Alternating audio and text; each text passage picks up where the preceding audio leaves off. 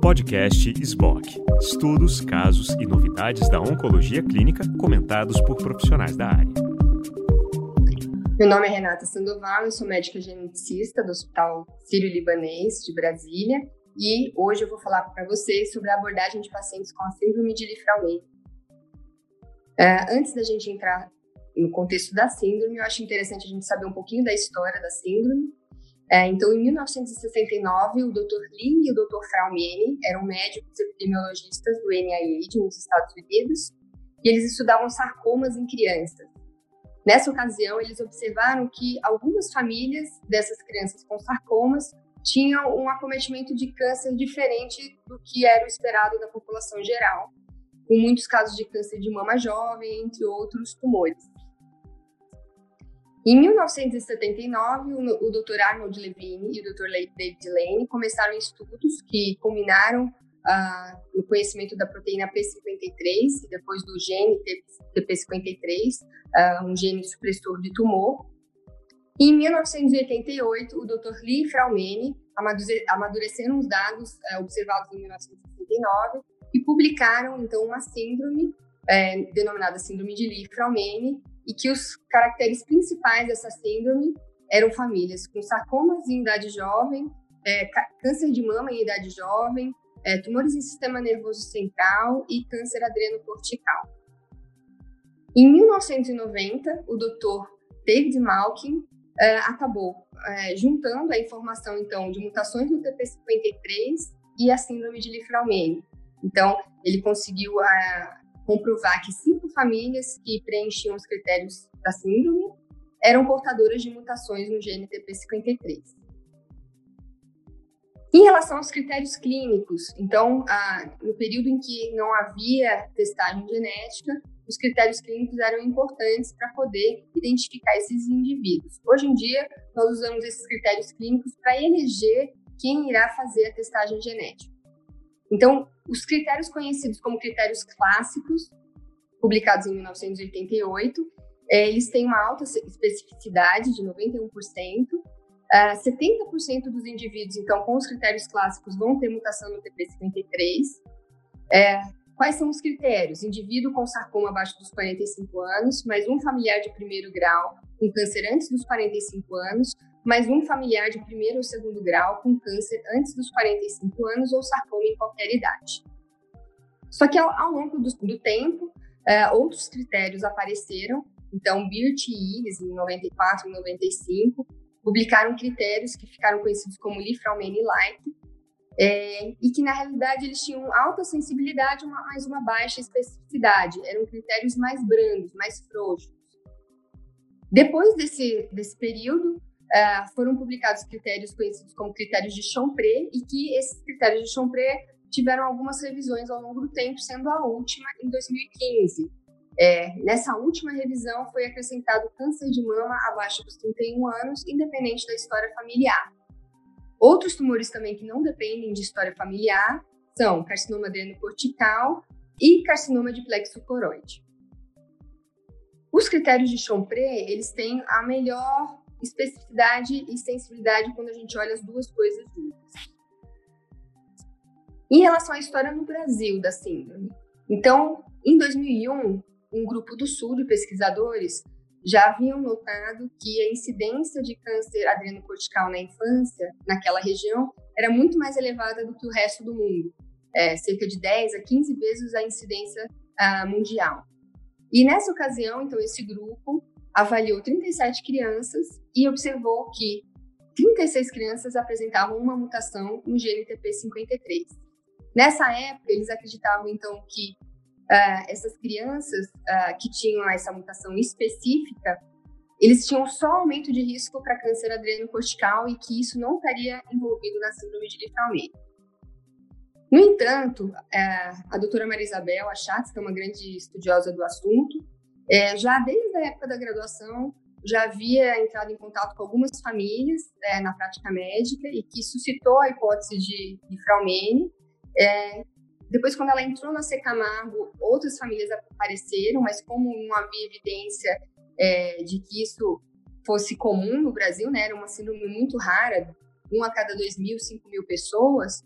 É, então, assim, ficou só uma hipótese até que ela apresentou é, essas famílias ah, num congresso na, na França, onde conheceu Pierre Renault, que era ah, ele fazia parte então do IARC, da Agência de, de Pesquisa do Câncer na França, é, e eles começaram então uma parceria e acabaram sequenciando então essas famílias do Brasil e observaram então que essas famílias que preenchiam critérios de Lifraumene clássico e Lifraumene light é, apresentavam grande parte uma, essa mesma mutação vista antes nos carcinomas adrenocorticais da, infância, uma mutação conhecida como R367H, e em parceria também com a doutora Patrícia Prola, é, eles acabaram então fazendo uma hipótese e, e, que existiria então uma mutação fundadora no Brasil é, e que isso tinha sido disseminado talvez por um tropeiro é, e que vinha fazendo famílias ao longo ali da, da rota dos tropeiros e que por isso essa incidência no Brasil era maior do que a observada no resto do mundo. Com esse dado, eles, uh, no Paraná, um outro grupo de, de pesquisadores acabaram incluindo então a mutação TP53R37H no teste do pezinho e nessa ocasião eles observaram que a cada 300 crianças que nasciam, uma nascia com a mutação R37H. Em 2007, foram publicados dados então clínicos dessa coorte R367H em comparação com os dados da, do database do IARC, que era o maior database de mutações germinativas no gene TP53.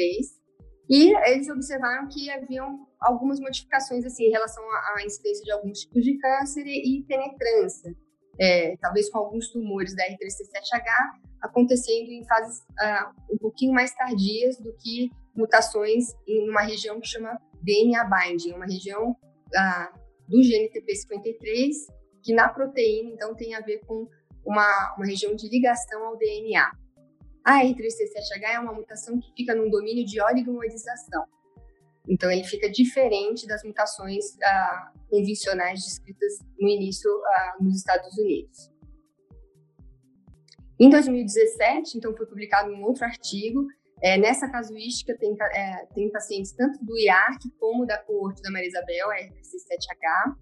É, como vocês podem observar nesse gráfico acima, é, o aparecimento dos tumores ocorre durante toda a vida né, do paciente com lifraumene, então pode ser desde os primeiros meses de vida até 80 anos e parecer muito com um tumor esporádico, uh, mas chama a atenção que cerca de 75% dos tumores vão acontecer com menos de 50 anos.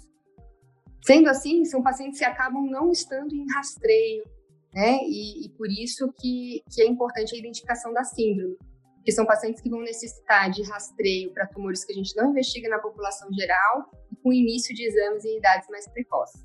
Se vocês observarem também na tabela do meio, é, essa tabela mostra a, a, diferença da idade de diagnóstico em, em portadores de, de, mutação no TP53 em relação a tumores esporádicos, então, com aparecimentos uh, em idade mais jovem. Em relação a recomendações de segmento, então, pacientes sintomáticos, uh, o, o aconselhamento genético pré-teste e a testagem genética é importante no momento do diagnóstico. É, esses pacientes eles vão ser identificados em cima daquelas dos critérios clínicos que a gente discutiu no início. Quando uma vez a gente identificou o, a síndrome de Lifraumene, o ideal é evitar a radioterapia, porque esses pacientes eles têm risco de novos primários na região irradiada, principalmente sarcomas. Então, um exemplo, uma paciente com Lifraumene com um CDIS, é, ela poderia então ser submetida a uma quadrintectomia seguida de radiação. Se eu sei que a paciente é portadora de lifraumene, de repente, nesse caso, seria mais interessante ela fazer uma mastectomia total para evitar a radioterapia. É, é importante também que a gente realize o protocolo de rastreio para outros tumores, é, utilizando ressonância rápida de corpo inteiro, no momento de, do diagnóstico do primário, porque podem haver outros tumores sincrônicos, outros tumores primários já nesse momento. Em relação ao segmento, tanto de pacientes sintomáticos que tiveram diagnóstico de câncer ou assintomáticos, que são portadores, mas sem diagnóstico de câncer. O exame físico é recomendado a cada seis meses, ressonância rápida de, corpo inteiro anual, seguindo o protocolo de Toronto. que é um protocolo diferente, às vezes, do, né, do que a gente utiliza de ressonância rápida de corpo inteiro, por exemplo, para felcromoscopoma para ganglioma. É um protocolo específico da síndrome de Lifraumene. É importante também ressonância de crânio anual, de preferência seis meses depois do, da ressonância de corpo inteiro, mas existem grupos que fazem às vezes no mesmo bloco. A primeira precisa ser com contraste, uma vez que não tem nenhuma alteração, as demais podem ser sem contraste. Ressonância de mão a partir dos 20 anos, anual. Em menores de 18 anos, muito importante ultrassom de abdômen total, pelo menos a cada seis meses, para rastreio de carcinomas adrenocorticais. Quando o ultrassom não é uh, não está disponível ou não é eficiente, assim, por algum outro motivo, é importante talvez associar exames bioquímicos. Colonoscopia a cada 2, 5 anos a partir dos 25 anos, ou 5 anos antes, se houver um câncer jovem na família. Exame dermatológico a partir dos 18 anos. Então, isso é o que a gente tinha para mostrar hoje. Muito obrigada.